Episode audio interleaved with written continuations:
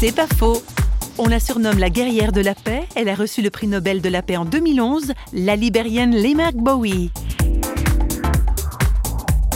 Getting that prize Ce que représente ce prix Nobel pour moi, c'est que le monde vous reconnaît si vous donnez le meilleur de vous-même.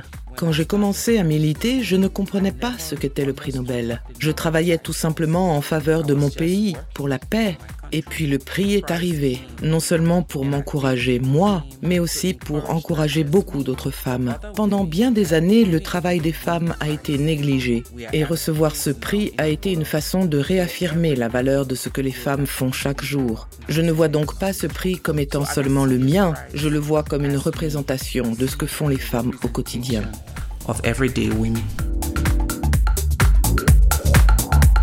C'est pas faux vous a été proposé par Parole.fm.